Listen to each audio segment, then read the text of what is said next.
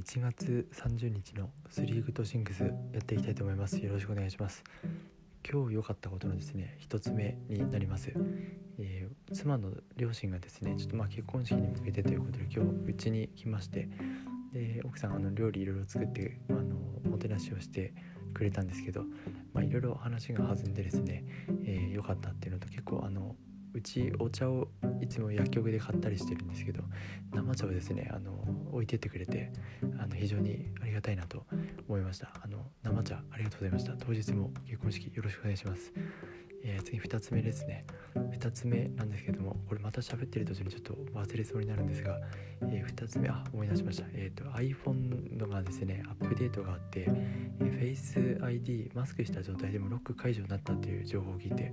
これはすごい朗報ですよね。すごいいいなと思いました。ただですね僕が使ってるのって iPhone8 なのでえー、全く対応してないっていうところですね。で妻も iPhone8 であのー、ですね、まあ、指紋認証でロック解除してるんですけどちょっと近々新しい iPhone 変えたらいいなと思ってますしなんか4月に、えー、新しいコスパがいいやつ出るっていう噂があるのでちょっと待ちたいなと思ってます。で次3つ目ですね。えまあ、奥さんといろいろ話をすることができたっていうことで、まあ、日曜日の夜結構僕もあの明日から仕事ちょっと気分が乗らないのでいろいろ話をしたりするんですけど、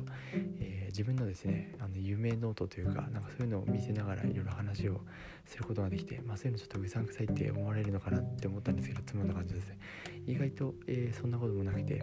えー、2月とか3月楽しいことを書き出したりとか自分のですねこういうこと考えてるんだっていうノートに書いてみせたらなんかそれを喜んでくれたので、えー、そういう時間をですね